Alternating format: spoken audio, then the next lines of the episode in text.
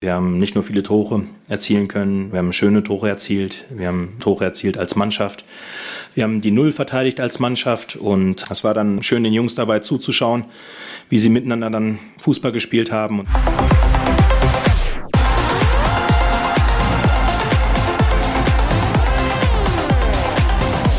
Was ein Feuerwerk. Dortmund gewinnt gegen Wolfsburg und schenkt der drittbesten Defensive der Liga sechs Tore ein. Der BVB hat dem Druck also standgehalten und liegt jetzt wieder einen Punkt hinter den Bayern. Das gestrige Spiel natürlich unser Topthema heute in BVB Kompakt. Ich bin Luca Benincasa. Schön, dass ihr dabei seid.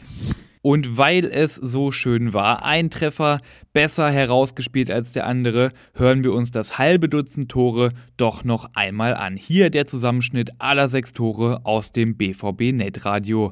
Wirklich zum Genießen. Da kommt die Hereingabe in den Strafraum, da kommt der Kopfball und der kleine Adeyemi köpft den Ball ins Tor. Karim Adeyemi mit dem 1 zu 0. Pass in die Mitte, Tor!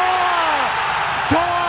Sebastian Aller. Langer Ball nach vorne auf Julian Brandt. Der ist alleine. Donny Malen. Donny Malen.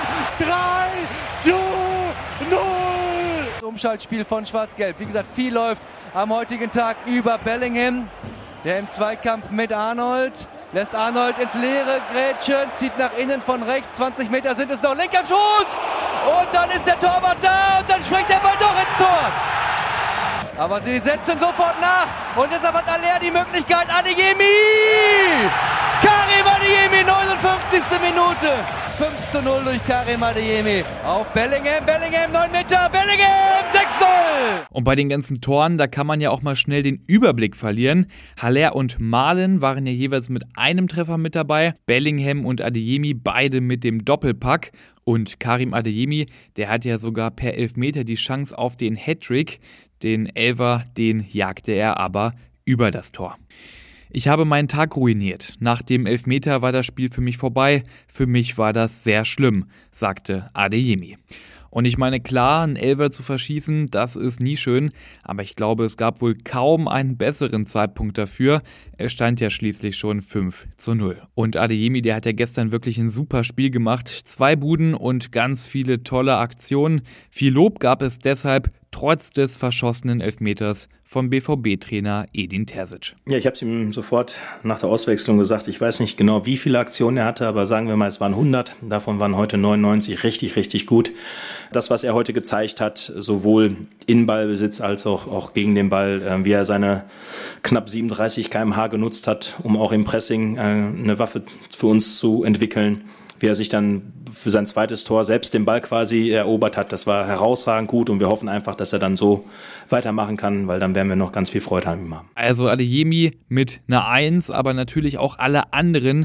Eine tolle Mannschaftsleistung. Dortmund stabil in der Abwehr, kreativ in der Offensive und unglaublich gefährlich bei Kontern. Auch Daniel Mahlen war super drauf. Er hat ja auch getroffen. Das war jetzt übrigens sein siebtes Tor in den letzten sieben Spielen.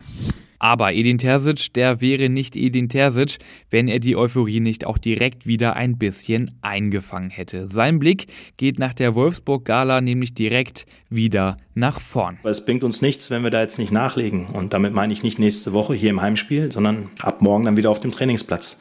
Und es sind jetzt noch drei Wochen, es sind noch drei Spiele, davon sind zwei hier zu Hause.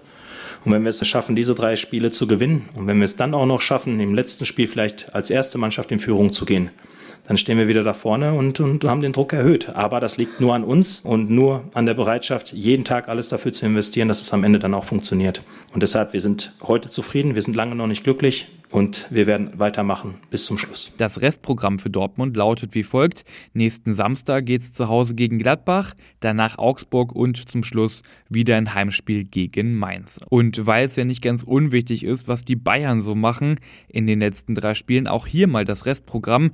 Die Bayern müssen nächste Woche gegen Schalke ran, danach kommt Leipzig und zum Schluss Köln. Und dann hat gestern ja auch noch die U23 gespielt, ist ja fast ein bisschen untergegangen bei der Spannung im Meisterschaftskampf. Die Mannschaft von Trainer Jan Zimmermann, die hatte nämlich gestern die Chance mit einem Sieg gegen Viktoria Köln den Klassenerhalt in Liga 3 klarzumachen. Und was soll ich sagen, es hat leider nicht gereicht. Knapp war es. Ein Sieg hätte es gebraucht. Am Ende ist es gegen Viktoria Köln ein 1 zu 1 Unentschieden geworden. Der BVB ist in der ersten Halbzeit durch Can Özkan in Führung gegangen, aber Routinier Mike Wunderlich traf dann 20 Minuten vor dem Ende zum Ausgleich. Die Mission Klassenerhalt geht also weiter. Die nächste Chance für Dortmunds U23 gibt es dann in einer Woche gegen Erzgebirge Aue.